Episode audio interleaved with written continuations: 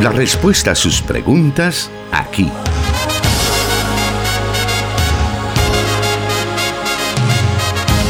En Solución Bíblica. Comenzamos.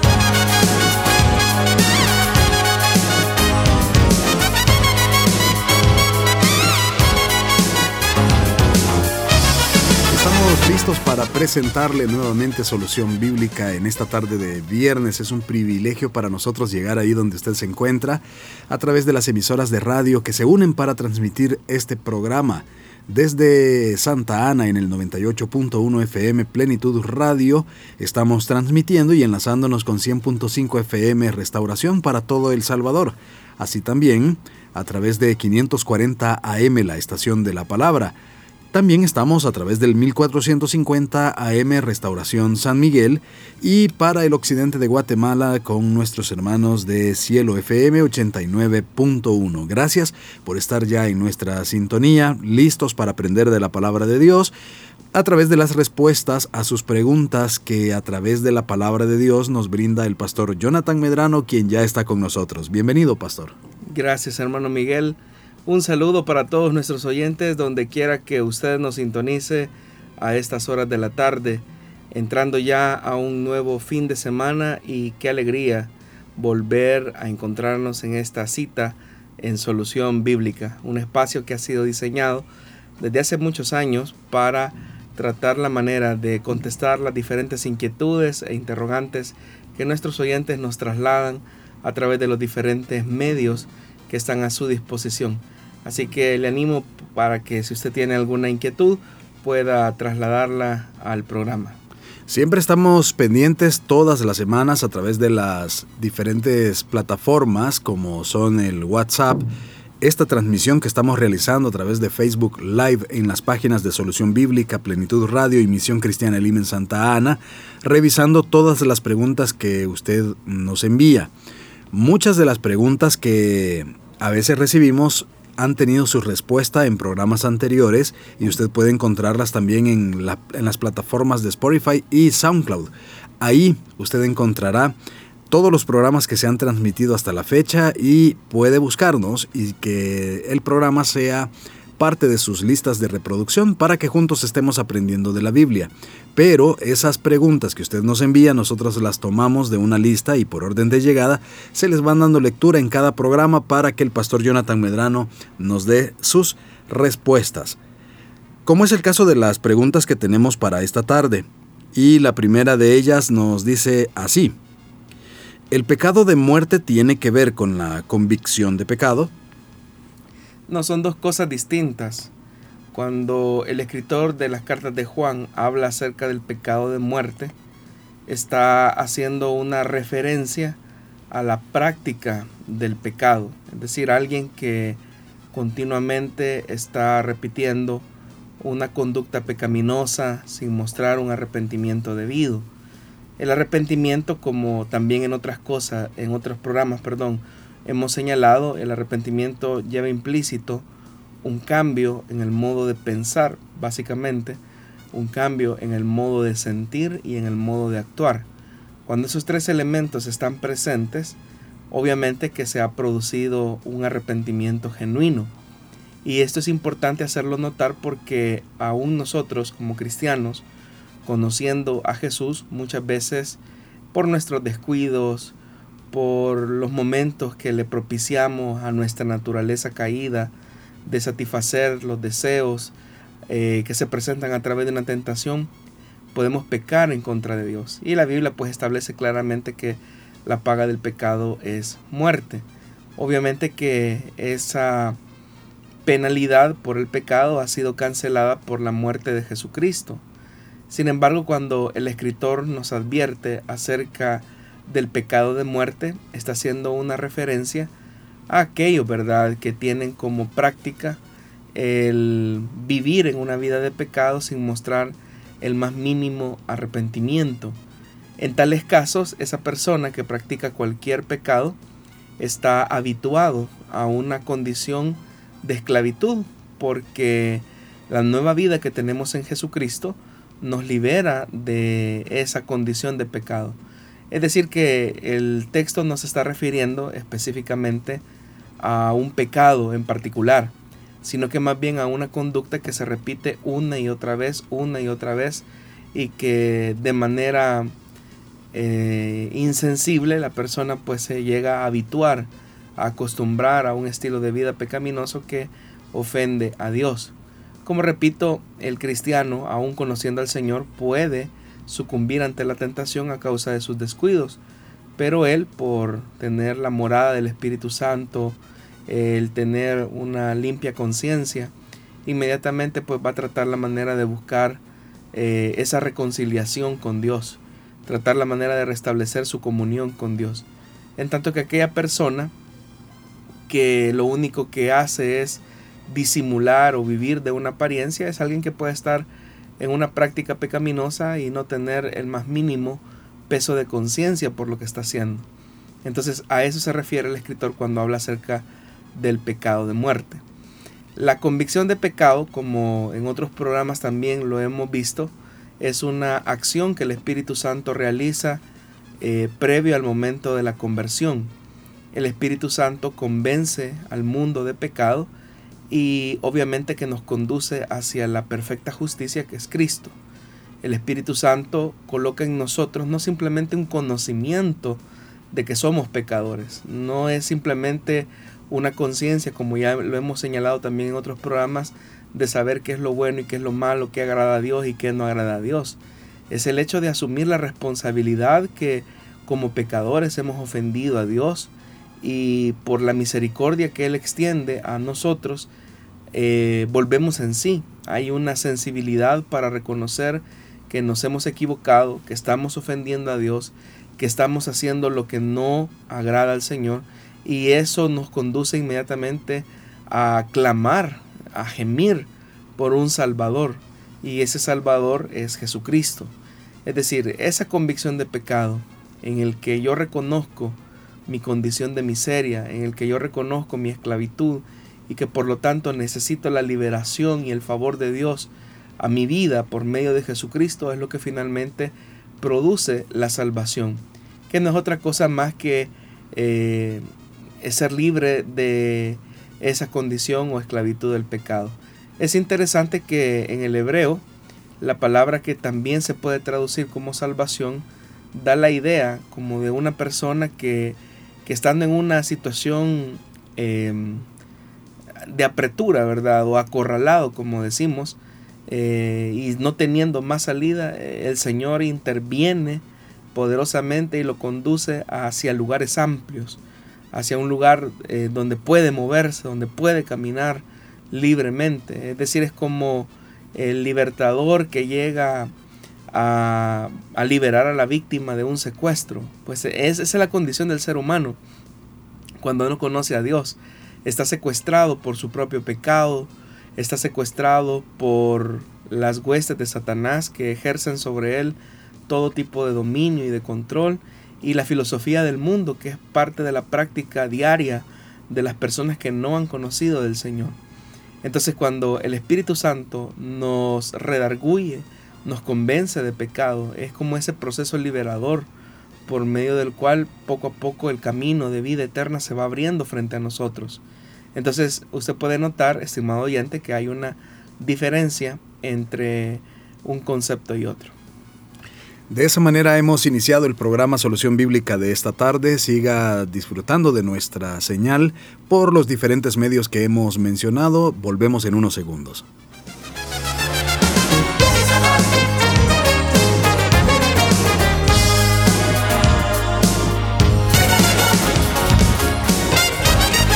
Escríbenos tus preguntas al número de WhatsApp de Plenitud Radio 503 7848 5605 y número de WhatsApp de restauración 503 78 56 94 96.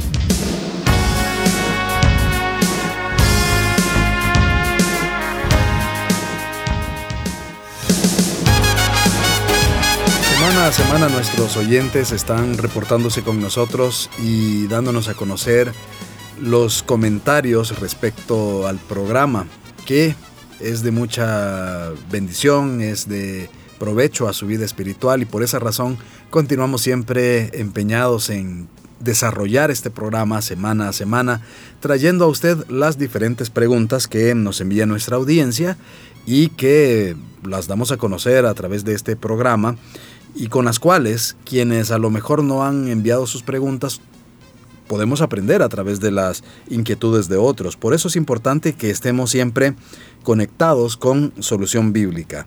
Vamos a irnos ahora a la siguiente pregunta que nos dice así.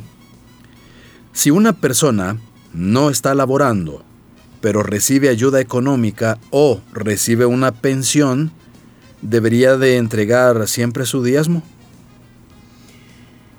El diezmo es un reconocimiento del sacerdocio de Cristo y es una expresión de la gratitud del cristiano hacia todas las bondades y misericordias que el Señor ha extendido sobre la vida de esa persona. Dios a todos de alguna manera nos bendice con algún tipo de bendición material. Ese es un hecho. En esa actitud en la que Dios por su misericordia nos concede su favor, pues obviamente que el cristiano es invitado de manera voluntaria a devolver o a reconocer eh, la parte que al Señor le corresponde, como es eh, la entrega de nuestros diezmos y de nuestras ofrendas. Entonces todo lo que podamos recibir de parte de Dios, eh, toda bendición material que podamos recibir de parte del Señor, debe de, de ser reconocido, entregado la parte que al Señor le corresponde. No se trata, repito, de algo obligatorio, sino de algo que nace del corazón del ser humano que ha conocido al Señor. Entonces, no, uno no puede decir es que yo no doy porque no tengo, porque eso sería una mentira. Todos tenemos una posibilidad para ser parte de esta bendición, de reconocer al Señor como nuestro sumo sacerdote según lo describe la carta a los hebreos. Eh, Dios de esa forma eh, garantiza, ¿verdad? Nuestro ingreso del siguiente mes cuando nosotros lo hacemos. Eso es lo que especifica su palabra en el famoso pasaje del profeta Malaquías. Es decir, que cuando un cristiano entrega su diezmo, lo que está haciendo es garantizar el ingreso del próximo mes. Es como una siembra. Nadie puede cosechar donde no sembró. Así que como una, respuesta de gratitud hacia el Señor, como un reconocimiento hacia su sacerdocio. Eh, los cristianos somos llamados a que voluntariamente podamos ejercer esta bendición. Y, y, digo ejercer esta bendición porque en realidad los que lo hacemos sabemos y podemos comprobar que Dios no miente cuando en su palabra dice que Él abre las ventanas de los cielos y derrama sobre nosotros bendición en abundancia. Y es, es la forma en que Dios nos bendice, es la forma en que el Señor nos prospera. Si de algo podemos aprender de aquel relato de aquella mujer viuda, pobre, que se acerca al templo a depositar en el arca de las ofrendas aquellas dos moneditas que como también la Biblia lo dice era lo único que ella tenía, es que en realidad todos cuando nos presentamos ante el Señor podemos participar de esto, sin importar la cantidad eh, de dinero que demos, lo importante es que todos de alguna manera podemos participar. Lo que ese pasaje refleja es que nadie tiene la excusa de decir es que yo no tengo. Y precisamente si hay alguien que no tiene o no posee, es precisamente porque no está ejerciendo la fe en, esta, eh, eh, en este campo que es del reconocimiento de nuestros diezmos y nuestras ofrendas hacia el Señor. Eh, si alguien vive en una escasez continua, si alguien, por ejemplo, eh, siente que las cosas no le alcanzan, es ahí donde la, persona tiene que revisar si ha sido fiel con el Señor. Y con eso no, nos estamos, no estamos hablando en ningún momento de lo que algunos mal enseñan, eh, con respecto a la teología de la prosperidad, que si nosotros damos, Dios ha prometido una multiplicación al punto que nos va a hacer millonario, ¿verdad? O nos va a bendecir de una forma exorbitante. Porque no es eso lo que la Biblia enseña. Lo que la Biblia enseña es que la entrega de nuestros diezmos es un reconocimiento de gratitud, es un reconocimiento al sacerdocio de Cristo y también es la forma en que nosotros garantizamos nuestros ingresos del siguiente mes. Eso es lo que la Biblia dice. Inventar otra cosa, como decir que porque entreguemos nuestros diezmos, nuestras ofrendas, eso automáticamente va a generar en nosotros riquezas abundantes, sería un invento, porque eso no lo dice la Biblia. Lo que la Biblia sí expresa es que la forma en que con acciones concretas nosotros podemos expresar nuestra gratitud a Dios. Así que, estimado oyente, yo sé que el Señor va a bendecir su vida en la medida en que también nosotros seamos fieles a su palabra y actuemos en fe y en fidelidad a lo que Él ha dicho por medio de la Escritura. Agradecemos a nuestros oyentes que ya se comunican con nosotros a través del WhatsApp y a través de la, de la transmisión de Facebook Live que tenemos en estos momentos. Más adelante estaremos dando a conocer algunos de esos comentarios, pero ahora vamos a aprovechar este bloque para la siguiente pregunta que nos dice así. Un cristiano nacido de nuevo podría experimentar tentaciones de cualquier tipo, tales como la homosexualidad, el asesinato, etc. Bueno, hay que recordar que cuando venimos a Jesús y el Espíritu Santo crea en nosotros un nuevo hombre, una nueva mujer, eso no significa la anulación o la supresión, ¿verdad?, de la naturaleza pecaminosa que como también la Biblia dice está viciada conforme a los deseos de este mundo. Entonces un cristiano nacido de nuevo puede experimentar cualquier tipo de tentación, aun aquellas que no se imagina. De ahí la importancia que nosotros aprendamos a tener una vida en el espíritu, para que de esa manera lo que predomine en la voluntad, en las emociones y en los pensamientos sea aquello que agrada a Dios. Y de esa manera pues nos vamos a lograr sobreponer a cualquier tipo de ofrecimiento del diablo. Sí, o sea, Satanás nos puede atentar de cualquier forma, el mundo nos puede tentar de cualquier forma y aún nuestra propia naturaleza, que es perversa, puede conducirnos a cualquier tipo de pecado. Cuando la Biblia dice que, que el corazón, que de todas las cosas guardadas guardemos el corazón porque de él mana la vida, es porque precisamente la naturaleza humana es tan envolvente hacia lo malo, hacia lo pecaminoso, que si nosotros entregamos el centro de esa voluntad a nuestros deseos, fácilmente podemos cometer cualquier tipo de locuras. por eso es que de toda cosa guardada debemos de guardar nuestro corazón. El corazón encierra la voluntad, las emociones, los pensamientos más íntimos del ser humano. Y cuando una persona que ha conocido al Señor desarrolló en su vida vieja cierto tipo de prácticas, es muy probable que esa persona continúe experimentando ese tipo de tentaciones ahora que posee una vida con el Señor, una vida restaurada, renovada. Y alguien puede decir, bueno, ¿y, pero ¿y por qué si esa persona dice conocer al Señor, por qué eh, puede experimentar este tipo de pecado o ese tipo de tentación. Por lo mismo que ya mencioné al inicio, que nuestra conversión en ningún momento supone la anulación de nuestra naturaleza pecaminosa, sino que a partir de ese momento comienza una lucha constante de la naturaleza carnal en contra de la naturaleza espiritual que el Espíritu Santo ha creado, que es lo que nosotros llamamos la regeneración. Entonces, es importante que los cristianos aprendamos a conocernos porque cualquier tipo de cosa, cualquier tipo de maldad, cualquier tipo de pecado, es posible que un cristiano experimente y que incluso pueda incurrir en cualquier falta de pecado, aún lo que no se imagina, si llega a descuidarse. Porque vivimos en un mundo asediado por Satanás que constantemente tiene ofertas para que nuestra voluntad sea sometida a los deseos de la carne. En una ocasión recuerdo que leyendo eh, un libro, eh, uno de los testimonios del escritor era precisamente que a su avanzada edad. Él ya tenía quizás como unos 70, 75 años. Él decía que todavía seguía experimentando tentaciones, por ejemplo, de adulterio. Y él pues era un ministro del Evangelio y él decía que la lucha seguía siendo latente en su vida, que él creía que en la medida en que el tiempo iba pasando la tentación iba a ir disminuyendo. Pero era sorprendente porque es una persona de avanzada edad la que estaba diciendo y estaba testificando precisamente eso.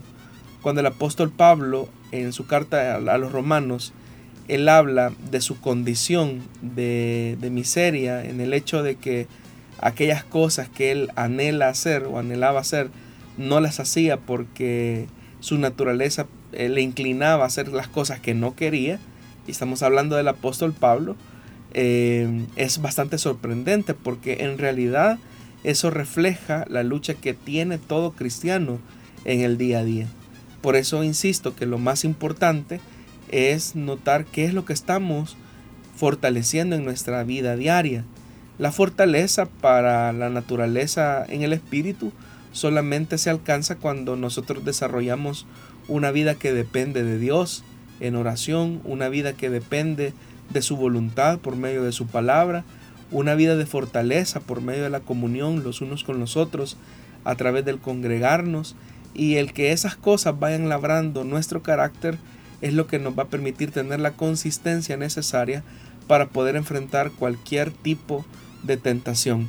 Si nosotros le preguntáramos a muchos cristianos que han caído en diferentes pecados, si ellos en algún momento eh, imaginaron que serían capaces de cometer ese tipo de pecados, eh, seguramente que ellos nos hubieran dicho, yo ni por cerca estaba pensando en hacer algo como lo que hice. Eh, y es por eso, porque no nos conocemos lo suficiente como para determinar hasta qué punto podríamos llegar si nos descuidamos de nuestra relación con Dios. Ese conocimiento que debemos de tener acerca de nosotros mismos solamente se alcanza cuando tenemos una intimidad real con Dios.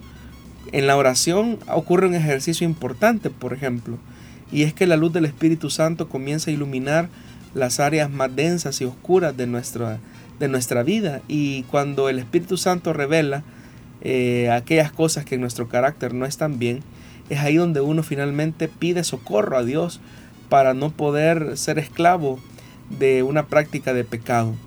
Así es que efectivamente cualquier cristiano puede experimentar esa y cualquier tipo de tentación.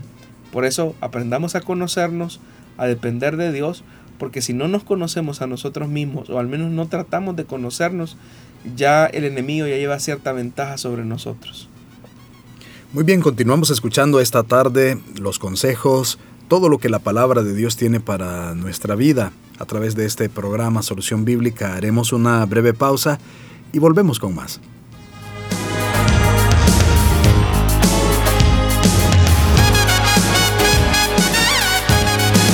100.5 FM Restauración, transmitiendo en vivo. Solución Bíblica.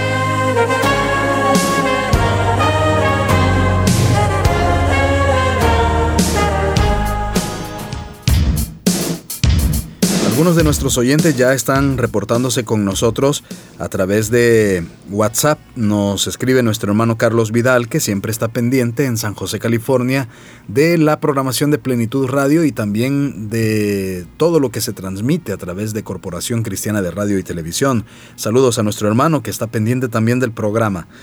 También nos escribe el hermano Héctor Rosales que nos dice Bendecido viernes, amados hermanos, les escucho en Ciudad Delgado, San Salvador, a través de 100.5 FM. Saludos al hermano Jonathan Medrano y buen tema el que se disfrutó por la mañana en, en femenino. Bendiciones. También nos escribe otro de nuestros oyentes que nos dice Dios les bendiga y les guarde hermanos Jonathan Medrano y Miguel Trejo. Agradecido con Dios que cada viernes estoy dispuesto a aprender de la Biblia. Saludos a toda la audiencia de Solución Bíblica escuchando desde Colonia Sacamil, Mexicanos San Salvador. En camino dice, mi nombre es Luis Germán Delgado Villalobos Por ahora no tengo ninguna pregunta. Gracias por estarse comunicando a través del WhatsApp de Plenitud Radio que es el 7848-5605. Más adelante estaremos revisando también nuestra transmisión en Facebook Live, pero desde estos momentos estamos enviando un saludo a quienes se conectan con nosotros por ese medio. Vamos aprovechando para escuchar la siguiente pregunta que hay para esta tarde y esta dice de la siguiente manera. Nos dice, leí en un libro cristiano que decía que la masturbación no es pecado porque la Biblia no lo dice. Y de hecho el escritor recomienda que los jóvenes puedan tener este hábito sin ningún tipo de culpa. ¿Es bíblica esta posición? Bueno, es bien lamentable la superficialidad con la que este autor desarrolla el tema, ¿verdad? No sé quién es, ni, ni tampoco es el título del libro al que el oyente se refiere. En la Biblia no hay ninguna mención que, por ejemplo, diga que fumar sea pecado, pero hay un principio de interpretación de la escritura que une en esencia la ética del principio y de la voluntad de Dios. Si partimos, por ejemplo, del hecho que nuestro cuerpo es templo y morada del Espíritu Santo, Dios desea la redención la libertad integral de todo nuestro ser. Como también en otros programas hemos señalado, el Señor no vino a morir por almas descarnadas, sino que Él vino a morir y a salvar todo nuestro ser eh, integralmente. Entonces como parte de ese ser incluye el cuerpo, Dios no desea que nosotros tengamos un cuerpo enfermo a causa de un hábito que sabemos, por ejemplo, en el caso de fumar, o de drogarse, eh, que al final va a terminar lacerando nuestra salud espiritual, física, emocional eh, y, psicológica, ¿verdad? Lo mismo ocurre, ¿verdad? Con el tema este de la masturbación.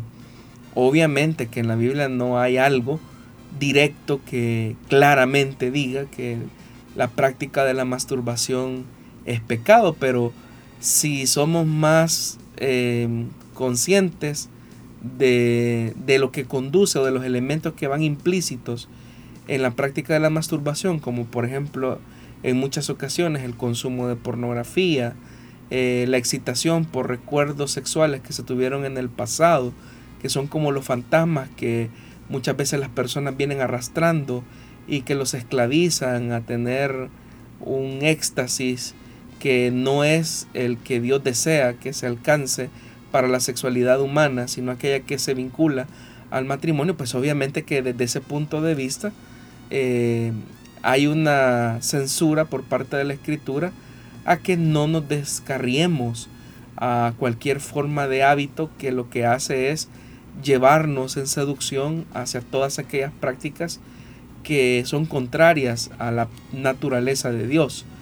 Entonces, visto desde, este, desde esta óptica, eh, cuando alguien, por ejemplo, entra en este hábito de la masturbación, pues no se masturba pensando en tulipanes o en praderas o en llano, ¿verdad? Sino que lo hace excitado por los pensamientos de lujuria y lascivia que se albergan en su corazón.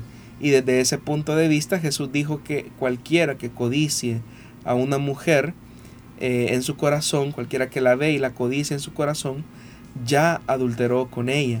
La Biblia incluso nos invita a que nos despojemos de cualquier tipo de inmundicia que pueda existir en nuestra, en nuestra, de nuestra vida vieja. Es más, la Biblia continuamente nos reitera que nos debemos de despojar de las viejas vestiduras que están viciadas y corrompidas conforme a los deseos de la carne y lejos de eso pues debemos de revestirnos con la nueva naturaleza, con el nuevo ropaje de la naturaleza que Cristo nos concedió por la vida que tenemos en el Espíritu. Entonces cualquier hábito que estimula cualquier forma de pecado es eh, un gesto visible de algo que no honra a Dios. Aparte que en la medida en que la persona se vuelve adicta a este tipo de práctica puede incluso eh, hacer que ese, ese hábito se vuelva un hábito insaciable como ocurre en muchos casos y esto los conduzca a, otro tipo de pecados como la fornicación, el adulterio, la homosexualidad, eh, el incesto, la violación, el acoso sexual eh, y cualquier forma de abuso porque, eh, repito, este hábito tiene como característica buscar una fuente de alimentación que normalmente y casi siempre es la pornografía. Por eso es que Jesús dijo también en el Evangelio de Mateo, en el capítulo 6, cuando él decía que si nuestro, nuestra vista era buena, todo nuestro ser estaría iluminado de luz. Pero si nuestros ojos eran malos, si nuestra visión era mala, habría mucha oscuridad en nuestro ser interior. Así que esa es una la afirmación por la cual pregunta el oyente de ese escritor más pareciera ser que es como un intento de decir, bueno, es por demás que le digamos a nuestros jóvenes que se mantengan íntegros o que busquen eh, la, fidelidad hacia el Señor aún en lo más íntimo de su sexualidad, porque yo incluso escuché en algún momento a una persona, eh, un cierto predicador, vamos a decirlo así, que era preferible eso eh, en vez de andar dejando embarazadas a las niñas o a las mujeres. Y con eso lo que se hace es como justificar, bueno, entre el mal peor, el mal menor, ¿verdad? Pero eso de lo que nos habla es que primero que no se conoce la naturaleza del pecado, porque el pecado es tan adictivo que no se conforma con algo, es decir, es como una célula cancerígena que si no se puede, si no se controla con la ayuda del espíritu, va a ir corrompiendo muchas áreas de la vida de la persona. Por eso es que la Biblia nos invita a una vida de dominio propio que solamente es posible por la morada del Espíritu Santo en el creyente, que se manifiesta esta característica por medio del fruto del Espíritu. Lo que ha mencionado en estos, en estos minutos, por supuesto que lleva a reflexionar a las personas sobre, sobre este tema pero sabemos que muchos están atados, muchos están eh, pues metidos en este mundo, aún siendo cristianos. ¿Cómo pueden ellos revertir a lo mejor algo que ha pasado por mucho tiempo, por muchos años? Bueno, es muy buena su pregunta, hermano, porque en realidad, más de lo que nosotros pensamos, las personas siguen luchando con este hábito. Y es eso, un hábito que debe de ser sustituido. Dios, por medio de su palabra, nos provee las herramientas para poder vencer cualquier mal hábito que es pecaminoso. En primer lugar, eh, creo que se vuelve importante aprender a tener una vida de dependencia en el espíritu, pero hablamos de una relación auténtica, genuina, donde nuestro anhelo por amar a Dios se sobreponga a cualquier deseo humano. Todos, por ser seres sexuados, eh, tenemos impulsos sexuales que necesitan ser satisfechos, pero Dios ya los de, ya dejó la forma y la manera en que esos deseos sexuales pueden ser eh, plenamente satisfechos a través del matrimonio. Ahí hay que tener un cuidado porque si una persona cree que por llegar al matrimonio va a lograr resolver todos los conflictos que tuvo en su vida de soltero, se está equivocando porque el matrimonio no es solamente sexo sino que el matrimonio eh, es una invitación a una vida de intimidad que se va construyendo en el tiempo y que no, es, y que no ocurre de manera automática. Entonces, no pretendamos solucionar un problema que venimos arrastrando de la soltería desde nuestra juventud con el matrimonio. Es más, el matrimonio debería alentarnos a tratar la manera de responsabilizarnos en crear nuevos hábitos. Dentro de esos hábitos que tenemos que considerar, es el de la ayuda mutua. No podemos vencer un mal hábito nosotros solos. Necesitamos reconocer que tenemos una lucha con la que nos estamos enfrentando, eh, que sigue siendo nuestra debilidad, y de ahí la importancia que nosotros busquemos a personas maduras en la fe, que no nos van a señalar, que van a tener la capacidad de escucharnos, de sobrellevar nuestra carga y también de comprometernos para alcanzar un nivel de rendición de cuentas, lo cual es importante. Todos los seres humanos en realidad necesitamos una persona que nos pregunte cómo estás en esta situación, cómo has avanzado en este problema que, del que me comentaste. Y esa ayuda eh, de rendición de cuentas le permite a la persona poder avanzar. El problema es cuando la persona cree que solamente él está viviendo esa situación y que nadie le va a entender y que quizás lo van a marginar y que quizás lo van a señalar y que por lo tanto él mejor va a mantener las cosas en oculto y yo lo voy a manejar solo, yo ya le incluso uno en buena motivación podría hasta llegar al momento de hacer eh, promesas a Dios y decir esta es la última vez que ocurre, ya no va a volver a ocurrir más. Pero si no hay nada eh, intencional, si no existe un cambio definitivo, una acción concreta que vincule incluso la ayuda de otra persona madura en la fe, difícilmente se van a poder tener los resultados que se desean, por más promesas que se hagan. Entonces ese es un elemento importante. Y otro elemento que también se vuelve necesario es que aprendamos a detectar cuáles son las fuentes de alimentación que excitan o exacerban ese pecado particularmente.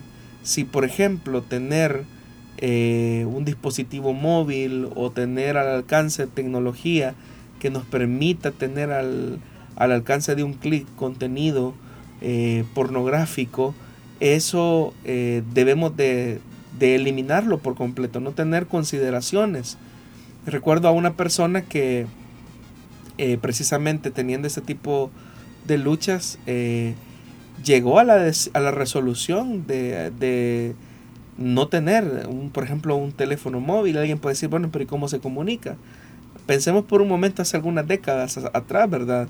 Nosotros no teníamos necesidad de, un teléfono, o sea, no teníamos esa necesidad. Hoy se ha vuelto casi que un material indispensable para nosotros.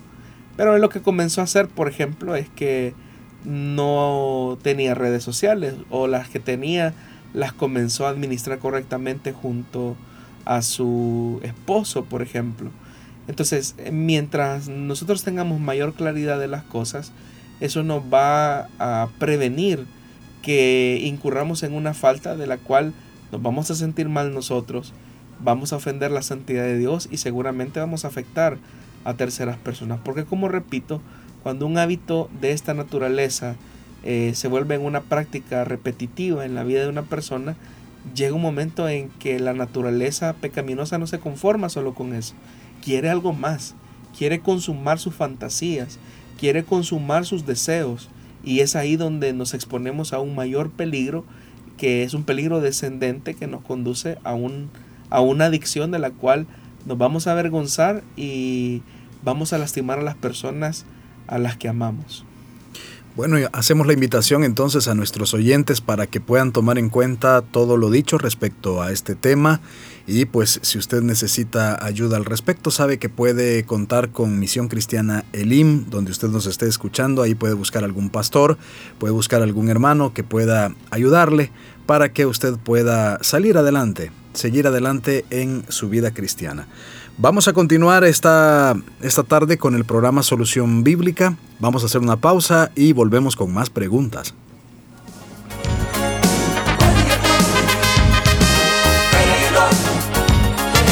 Solución Bíblica. Puedes escucharlo en Spotify.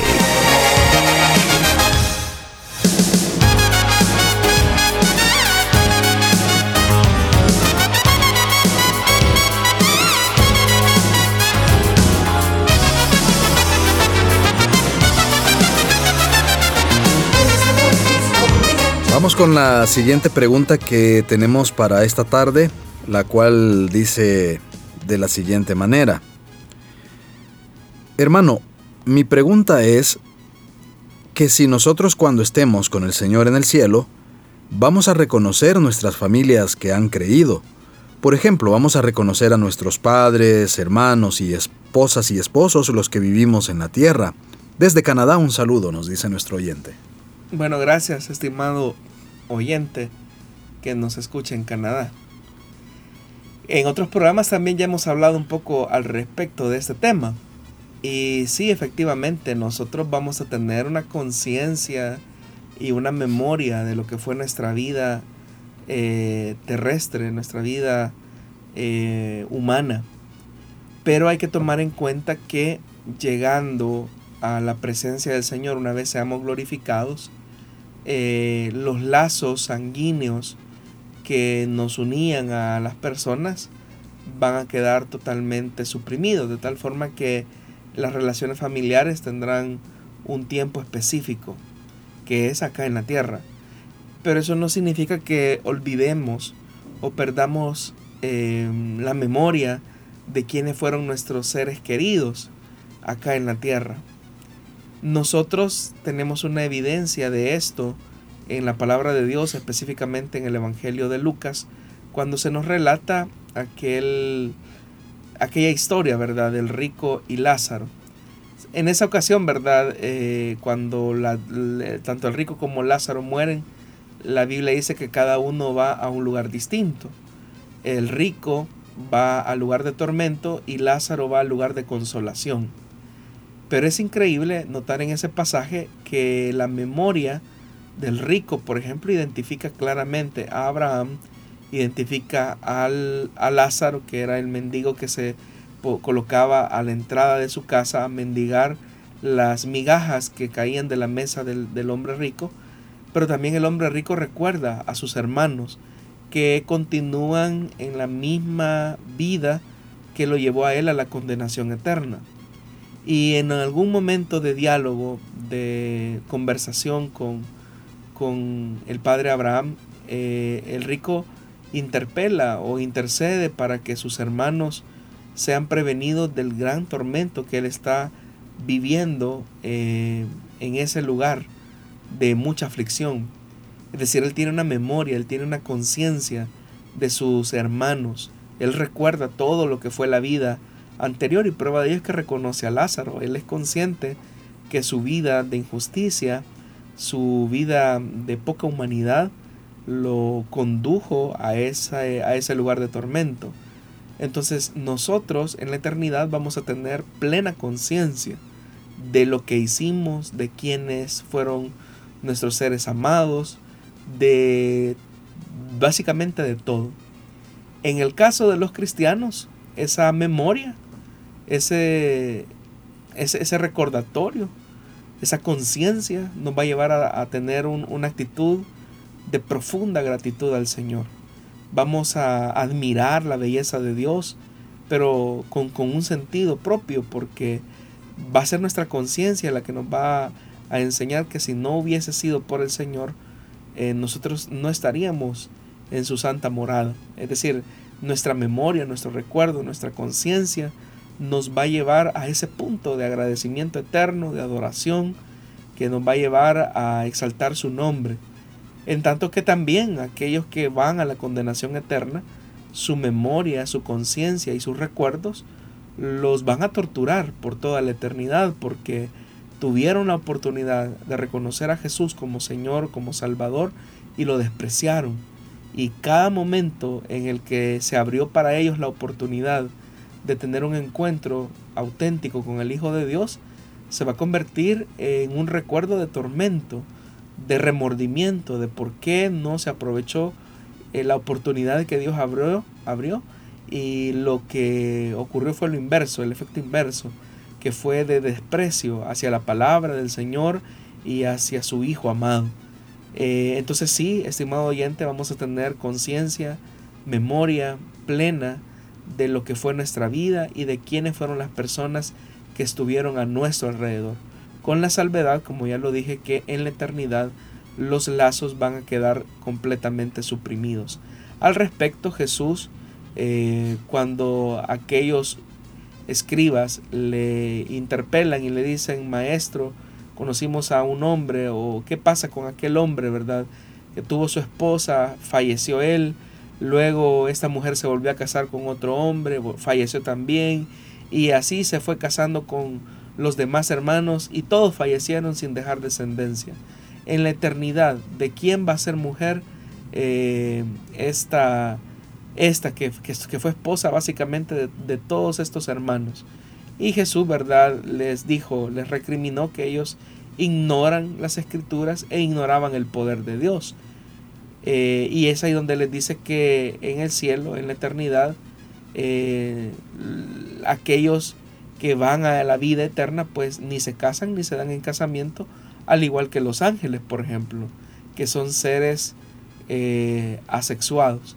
Entonces, en la glorificación, cuando nuestros cuerpos sean transformados o resucitemos de entre los muertos, y no sé cuál va a ser la condición en la que el Señor nos va a encontrar en ese momento de nuestra unificación con Él, pues nuestro cuerpo va a ser glorificado, más, más nuestra memoria, nuestra conciencia, nuestros pensamientos van a quedar ahí, eh, sí renovados, porque vamos a tener la mente de Cristo, pero eh, vamos a tener todo el bagaje de lo que fue nuestra vida, porque precisamente esa memoria y esa conciencia es la que nos va a llevar a tener gratitud eternamente y para siempre para con el Señor. Muy bien, aprovechamos también este bloque para poder escuchar la siguiente pregunta de nuestra audiencia que nos dice así. ¿Qué significa ser entregado a Satanás? ¿Significa que alguien tiene el poder de entregar el alma al maligno? Y si es así, ¿quién tiene esa facultad de hacerlo? ¿O era solo en la época de los apóstoles? Bueno, vamos por partes. En primer lugar, la mención que se hace de ser entregado a Satanás se encuentra en la primera carta del apóstol Pablo a los Corintios cuando se nos relata aquel caso de el hombre incestuoso que se mete, ¿verdad?, con la mujer de su padre, es decir, se mete con su madrastra y decide tener desvergonzadamente una relación permanente con esta mujer. No estamos hablando de una caída ocasional eh, con la mujer de su padre, sino que es un hombre que abiertamente le quitó la mujer a su papá y decidió tener una vida o una relación con dicha mujer. Ante ese caso, el apóstol Pablo le pide a la iglesia que juzgue ese tipo de situaciones, porque una condición como esta puede generar mala influencia sobre toda la congregación. Y aparte, Pablo también señala que es un escándalo que ni siquiera entre los paganos se escucha a ese punto, llegando a ese nivel, el apóstol Pablo dice que a esta persona que no muestra un signo de arrepentimiento, que no eh, tiene una actitud sincera de, renuncia a su pecado, dice que el tal se ha entregado a Satanás. La expresión ser entregado a Satanás eh, implica una acción espiritual y eclesial al mismo tiempo.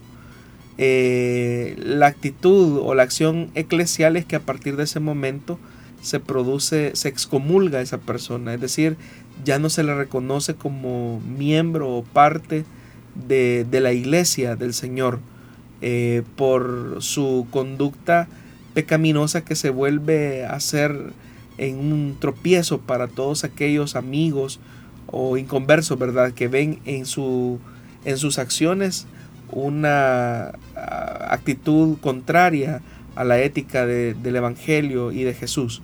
Entonces, llegado a ese punto, las autoridades de la iglesia, que son los facultados para tomar una decisión de este tipo con una persona que no acata una recomendación y que cuya acción atenta con la integridad y el testimonio de la iglesia, son ellos los que deciden excomulgar a una persona ante su obstinación de no abandonar una práctica de pecado que está manchando el testimonio de la iglesia y que está perjudicando a la congregación. Son ellos, eh, los maduros espiritualmente hablando, los que deben de, y que son los líderes de la iglesia, los que deben de tomar ese tipo de resolución. Pero como también lo mencioné, no solamente es una acción de tipo eclesial, sino que también es una acción de tipo espiritual. Eh, esta acción espiritual implica el hecho de que literalmente esa persona queda, eh, queda expuesta a ser hostigada o atacada por, por Satanás. No estoy diciendo que sea poseída, sino que estoy diciendo que sea una persona que va a ser eh, hostigada, ¿verdad? Eh, eh, por, el, por el mismo diablo, ¿verdad? Eh, ese hostigamiento o ese ataque puede ser hacia el cuerpo de la persona por medio de una enfermedad, por medio de una situación o inclusive podría llegar hasta el mismo punto de la muerte física. Y la razón de por qué una situación como esta puede llegar a, este punto es por lo que el apóstol Pablo dice, ¿verdad?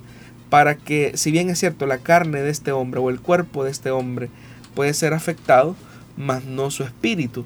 Entonces, eh, con un zarandeo de este tipo, lo que se busca es que esta persona eh, pueda tener un arrepentimiento, pueda volver nuevamente al Señor después de una condición como esta.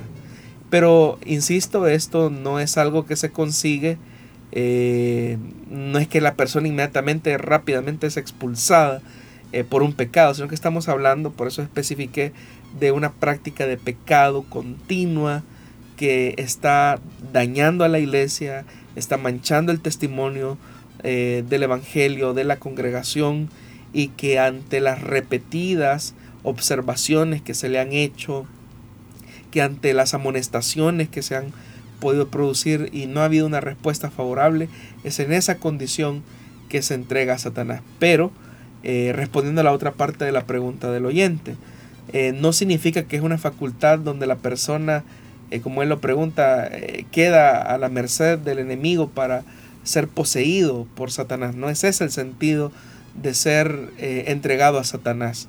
Es más bien que a través de alguna circunstancia, enfermedad o dificultad, esa persona venga al arrepentimiento. Si los líderes no lograron convencerlo de que su pecado lo lleva a la muerte, el creador del pecado, el inventor de la maldad, le va a hacer entender, ¿verdad?, de la vía más dolorosa lo que significa eh, estar sometido a la consecuencia del pecado.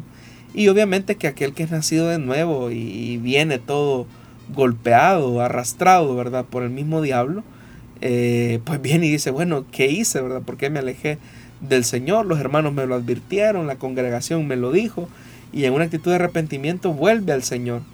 Pero el que no eh, se desenfrena más, se, esclaviza hacia su propio pecado, y por lo tanto pues tiene una, vida totalmente hundida eh, que lo va a conducir totalmente a la condenación eterna.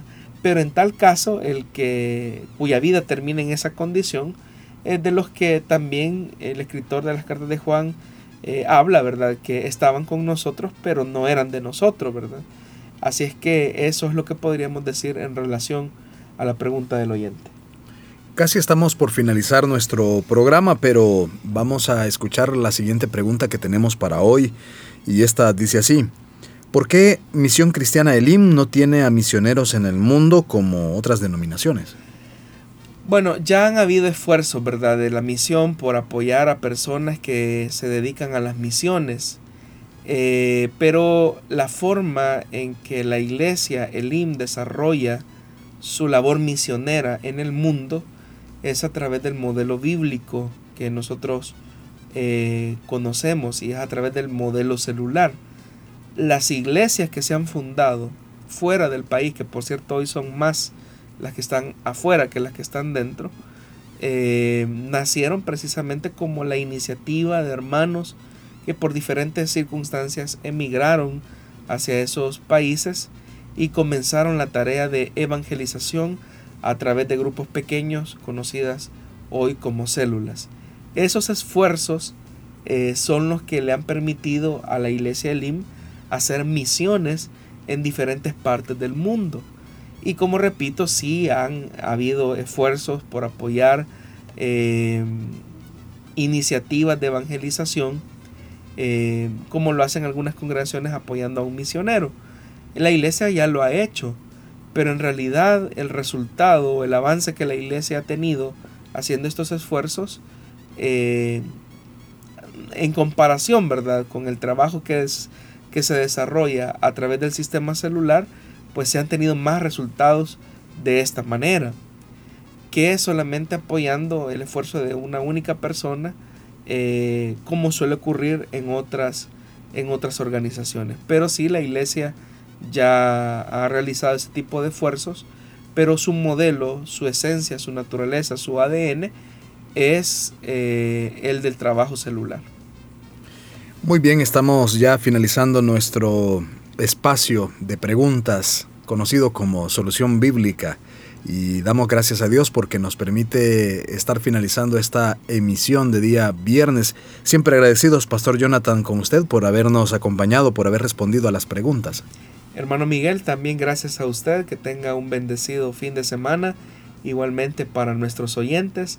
Eh, recuerden, son los días en los que como pueblo de Dios eh, ejercemos también algún tipo de privilegio o de servicio dentro de su obra hagámoslo con dedicación, con la pasión y la fe que nos caracteriza como cristianos, como hijos de Dios, para reflejarle hacia un mundo que vive en oscuridad y en desesperanza, que nosotros servimos a un Dios vivo y verdadero. Que el Señor les bendiga. Recuerde que si desea volver a escuchar este programa, está en las plataformas de Facebook. Cuando esta transmisión termine, queda para que usted pueda revisarlo nuevamente en las páginas de Plenitud Radio Solución Bíblica y Misión Cristiana Elim Santa Ana. También en las plataformas de SoundCloud y Spotify, ahí están los programas para que usted pueda seguir escuchando Solución Bíblica. Hasta la próxima, que Dios le bendiga.